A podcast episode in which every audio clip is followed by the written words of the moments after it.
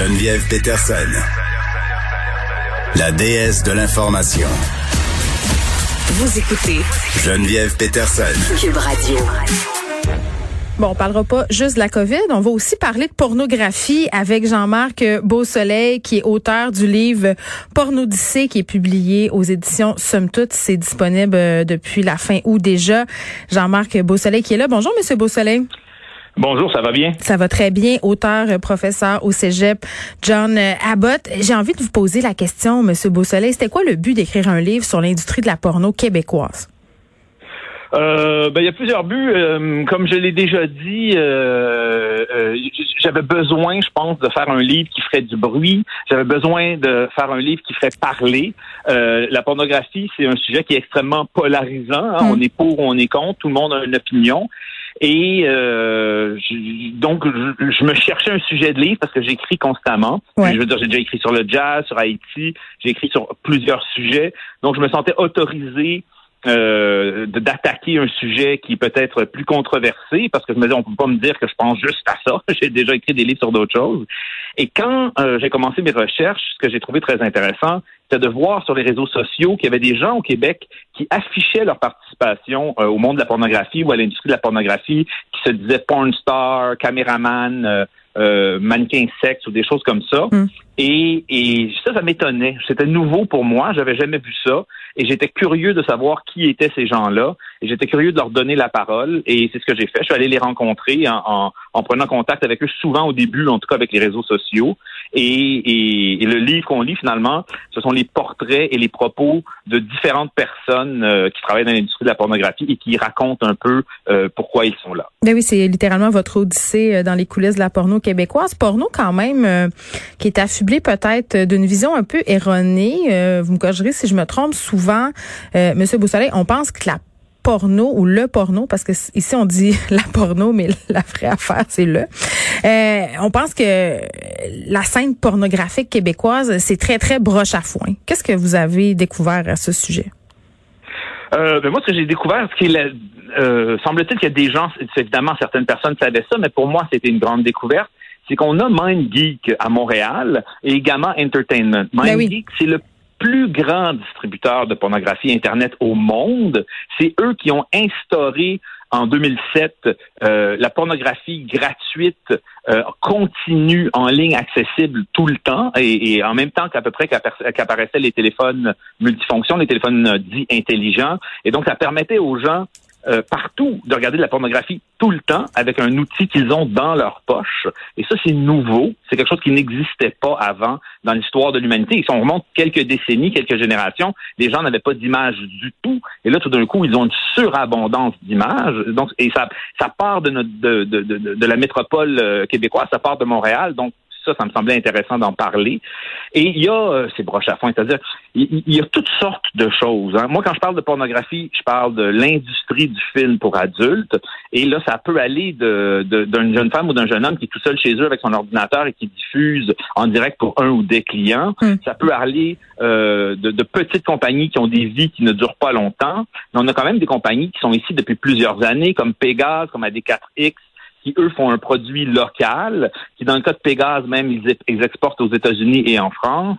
Et je pense pas qu'ils sont plus... Euh, broche à foin qu'ailleurs. je pense mais c'est la perception. Mais je pense qu'en lisant votre livre, on, comprend que c'est un milieu euh, quand même, somme toute, assez bien, oui, assez bien organisé et qu'on a un marché euh, qui, comme dans bien des secteurs d'économie euh, québécoise, qui se distingue.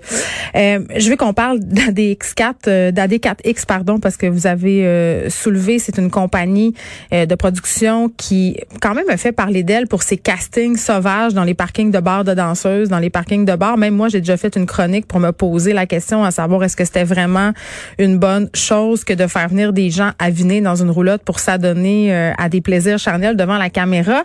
Moi, personnellement, je me la pose la question, Monsieur Beausoleil, puis je suis pas du tout anti-pornographie. Là, je me suis d'ailleurs prononcée plusieurs fois euh, sur le fait que j'étais très pro porno, que j'en consommais, que j'avais pas de problème avec ça. Mais la question du consentement par rapport à ces fameux euh, castings-là, et là, je parle du vrai choix, le vrai consentement. quand même, je me la pose la question. Je suis pas certaine. OK, on parle euh, là du consentement. Vous parlez du consentement des jeunes femmes qui sont dans le. Mais même des hommes. Je veux dire, quand, quand tu es dans un bar et que tu as consommé de l'alcool et que tout à coup, tu décides de prendre part à une audition pour euh, faire partie de l'industrie du X, je ne sais pas si le, le, plein consentement est là, si on mesure absolument bien les conséquences d'avoir son image euh, là pour toujours, même si ça sera peut-être pas diffusé. Vous comprenez ce que je veux dire? Oui, je comprends très bien. OK, là, faut, faut faire attention. Moi, euh, j'ai voulu, et en tant qu'écrivain, là, j'ai voulu éviter autant que possible de poser des jugements moraux et de raconter les choses comme elles sont. Et donc, mon, mon, mon, ma prétention, c'est de laisser les gens lire le texte et là, décider par eux-mêmes. Et là, euh, moi, les, tous les gens à qui j'ai parlé étaient très consentants. C'est ça, vous l'avez vu, là. Moi, c'est plus ça ma question. Vous avez été témoin, donc. Là, j'ai parlé aux gens, j'ai parlé aux jeunes femmes. J'ai même parlé aux jeunes femmes plusieurs jours après le casting. Ah, ça, c'est intéressant. Euh, que, que, si elles étaient, au, ça le regrettaient ou quelque chose comme ça, elles étaient parfaitement. Et là, je sais il y a deux positions euh, extrêmes, peut-être, du point de vue féministe. Il y a la position qu'une femme a le droit de faire ce qu'elle veut avec son corps et, et, et c'est à elle de décider. Il y a la position qui dit que euh, la pornographie, c'est tout le temps de, de, la violence sexuelle. Bon, là, euh, si vous pensez que c'est tout le temps de la violence sexuelle, sûrement que les séances de casting un peu sauvages que, dont, dont je parle dans mon livre, vous aimerez pas ça. Hmm. Mais en même temps, les gens qui sont là sont des adultes et ils, ils, ils ont donné leur consentement. Ils sont là, ils, sont là avant d'être avinés. Hein. Ils se rendent sur place pour ça. Ils ont prévu ça des jours d'avance, la plupart du temps. Fait qu'il y a personne qui se pointe là impulsivement, euh, qui est dans le bar, qui fait je vais aller faire ça en arrière. Vous n'avez pas vu ça, vous? Non, non, non, vraiment pas. D'autant plus que la police est là. La police était là la moitié du temps. Il y avait plusieurs agents de police. Mm. Personne se lève et se dit tout d'un coup, ah, euh, en tout cas, moi, j'ai pas euh, témoigné de ça, de quelqu'un qui se lève et qui se dit tout d'un coup, tiens, je vais m'essayer, et qui là, le lendemain, se réveille et tout le monde à son travail lui dit, hum, je ne savais pas que tu avais l'air de ça sans tes vêtements, quelque chose comme ça. Mais voilà qui me rassure parce que quand j'avais écrit ma chronique sur AD4X, il, il m'avait contacté. Je pense même que c'était le monteur auquel vous avez parlé dans votre livre qui m'avait invité à venir participer à des auditions. Bon, euh, j'ai refusé, mais pour d'autres raisons euh, que celle du consentement. Puis je veux qu'on continue cette discussion-là sur le consentement, euh, Monsieur Beausoleil parce que vous avez rencontré euh, des actrices. Puis, euh, je suis contente que vous, vous m'ouvriez la porte sur peut-être ce que le mouvement féministe en pense euh, selon l'enseigne à laquelle on loge. Vous, vous les avez trouvées comment, ces jeunes femmes-là, épanouies, consentantes, contentes, fières de leur choix? Oui, ben, euh, ça, y a, y a, chacune vit ça à sa façon, mais celle à qui j'ai parlé et qui évidemment accepte de me parler, hein, parce que j'imagine que euh, une jeune femme très mal à l'aise qui aurait eu une mauvaise expérience hmm. et, sent mal et qui veut pas en parler, moi, je la verrai pas. Et c'est sûr qu'il y a des expériences malheureuses dans le monde de la pornographie. Je cite le cas de August Ames, la jeune Canadienne, qui, après avoir tourné euh, intensément pendant trois ans, s'est enlevé la vie. Et elle n'est pas la seule. Je cite d'autres cas. Il y a des tragédies dans le monde de la pornographie. Euh, mais moi, je dirais, là, quand je parle à Kira Burns ou quand, quand je parle euh, à, Sonny Sparks, ces filles-là euh, sont heureuses. Ces jeunes femmes-là sont heureuses de, de, de faire ce qu'elles font. Et, et, et, et cette et là, ça pose toute une question sur comment la société est organisée. Parce que les gens qui, les performeurs et les performeuses qu'on mhm. voit dans les films-là, c'est rarement des gens de Westmount ou de Outremont qui ont des parents neurochirurgiens.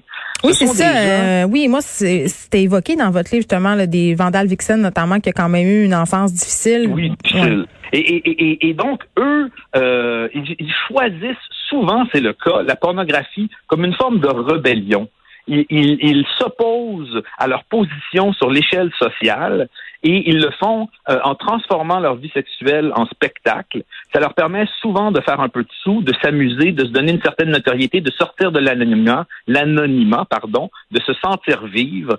Donc, euh, sans euh, oublier le fait que certaines personnes souffrent de leurs expériences dans la pornographie et sans oublier le fait que qu'il y a des tragédies comme celle de Augustine, mhm. je pense que c'est important de dire dans la vie d'aujourd'hui, à la quantité de pornographie qui se produit et qui se consomme, que ce n'est pas, c'est pas, tous les gens qui font ça ne sont pas stigmatisés à vie.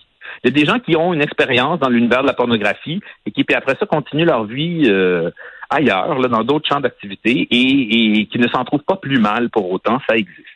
Mais la question des sous, euh, justement, est-ce que c'est très payant? Euh, ça dépend à quel niveau vous le faites. Il y a Man Steel, par exemple, euh, qui est un jeune homme à qui je parle, euh, qui lui trouve qu'il aimerait ça faire plus d'argent. Et il y a, il y a Mais les gars sont moins bien payés que les filles, hein, non, dans, dans ce milieu-là? Oui, oui. J'ai l'impression, euh, je ne sais pas pourquoi. Est-ce que parce qu'il y a une plus grande, probablement c'est l'offre et la demande. Peut-être qu'il y a plus de demandes pour euh, des jeunes femmes qu'il y a de demandes pour les jeunes hommes. Peut-être qu'il y a plus d'hommes qui décident de s'essayer. Euh, euh, et ça dépend parce qu'au niveau là, euh, là, j'ai- au niveau très élevé quand ils se rendent à Los Angeles, parce que j'ai quand même deux francophones qui se sont rendus euh, dans les ligues majeures. Oui, dont une fille du Saguenay-Lac-Saint-Jean, Savannah Styles. Oui, oui, c'est ça, exactement. Eux, rendus là, ils font de l'argent. Puis le, le gars aussi, il fait de l'argent. Il fait 200 000 pièces par année là, à, à, faire, euh, à avoir des relations intimes avec des femmes cinq jours par semaine. Lui, il a pas l'air malheureux, en tout cas. Mais j'espère qu'il pense à l'après. J'espère qu'il fait des économies, M. Beausoleil. Oui, oui, oui. Il s'est ouvert un- un- une boutique de vêtements. Il s'est euh, ouvert un studio d'enregistrement. Il est parfaitement conscient de ça. Il est parfaitement conscient du fait que ça va pas durer pour toujours. Et il, il a un, un- un plan de match euh, en conséquence. Bon, euh, on a dit plusieurs fois euh, le mot jeune femme, euh, le mot jeunes hommes. Moi, il y a un, un passage qui m'a rendu très mal à l'aise euh, euh, dans le livre. Puis Peut-être que ça m'appartient, me direz-vous. Euh, par rapport à, ce culte de la jeunesse, j'ai un peu tiqué sur le passage où vous vantiez le corps de nymphette d'une fille montée sur la scène avec Vandal Vixen dans un bar.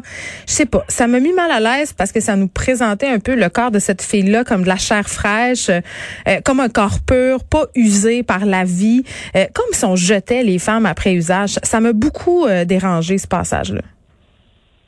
Bon, ben écoutez, euh, je, je suis désolé si je vous dérange, je vous ai dérangé. Euh, sachez que ma blonde, elle a mon âge. Ah, c'est pas par Euh, rapport à vous, c'est par rapport non, à ce qu'on je- dit du corps des femmes dans l'industrie de la porno. Je suis pas sûre que ça dérange juste moi. Là. Je pense qu'il y a- il y a bien des Ah gens en ce moment oui, qui oui. nous écoutent qui disent, écoutez, quand c'est rendu que les gens se branlent devant des corps de petites filles de 18, 19, 20 ans, des messieurs de 65 ans, tu sais, à un moment donné, il y a quelque chose de glauque là-dedans. On peut pas, tu sais, dire le contraire. Euh, oui. Et en même temps, on peut penser qu'il y a 25% des femmes qui regardent la pornographie et qu'elles regardent pas des vieux monsieur de 65 ans Ah, non plus. là, je vous corrige. Je pense qu'il y a C'est des filles 100 des femmes qui regardent la pornographie, Monsieur Bon, Beausoleil. Le reste veut juste pas le dire. Bon, ben vous, vous le dites que vous regardez de la pornographie. Est-ce que vous regardez de la pornographie gériatrique? Ben, c'est quoi être une personne gé- gériatrique? Je veux dire, je regarde pas des Ah, bon, gars de 18 ans. Ça, c'est sûr. Bon, ben OK. Euh, moi, je suis d'accord avec vous. Il faut, faut faire attention au jeunisme, faut faire attention à... Ben, comment on les représente, ces jeunes filles-là aussi? Souvent, elles sont habillées en écolière. Euh, c'est ce que ça évoque aussi, là, je pense, qui parfois est un peu euh, dérangeant. OK, mais je veux dire, c'est c'est ça que j'ai vu, c'est ça qui est arrivé. Puis là, vous, je veux dire, la salle était pleine de gens qui hurlaient leur bonheur, là, comme si c'était un but à, à la, à la finale de la Coupe Stanley. Et donc, moi, je l'ai raconté. euh, mais oui, c'est vrai que c'est sûr. Euh, euh, que- que si c'est juste ça qu'on a dans notre vie, ça va mal pour nous. Euh, mais en même temps, euh, je dirais que ça dépend de la personne. Si une personne développe une, une relation malsaine avec une idée d'un corps parfait et tout ça, que ça la rend malheureuse et que ça rend les gens autour d'elle malheureuses, ça, c'est vraiment pas bon.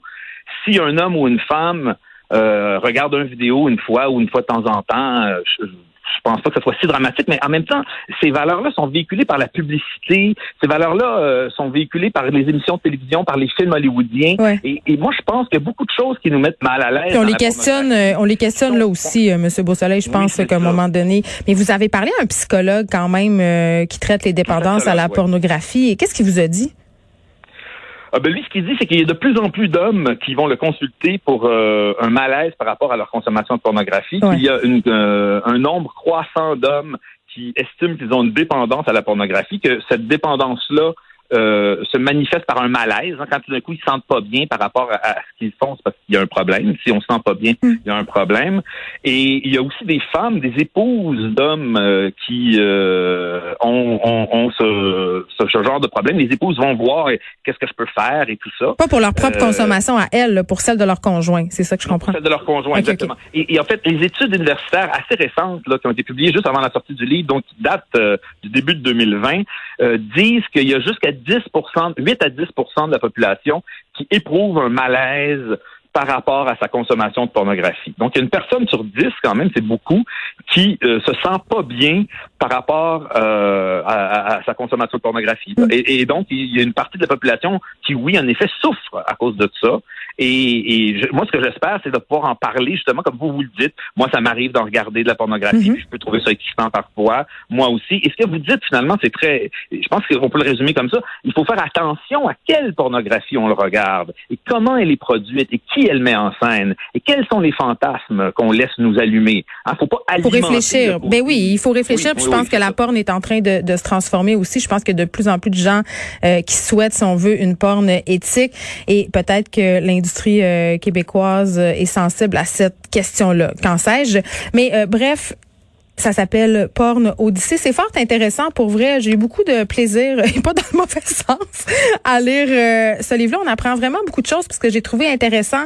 Euh, c'est qu'on parle à toutes sortes d'acteurs de l'industrie, même à des comptables. C'est très, très intéressant, notamment le segment justement sur MindGeek. Et là, on a plus de temps pour s'y attarder, mais vraiment, euh, c'est un livre à lire euh, si vous vous intéressez à l'univers du porno, mais aussi peut-être si vous avez quelques préjugés, ça pourra vous servir à les déboulonner. Jean-Marc Beausoleil, merci beaucoup. Euh, je vous rappelle que c'est publié aux éditions Somme Toute et il y a une magnifique préface aussi de Mélodie Nelson. Merci beaucoup de nous avoir parlé, Monsieur Beausoleil.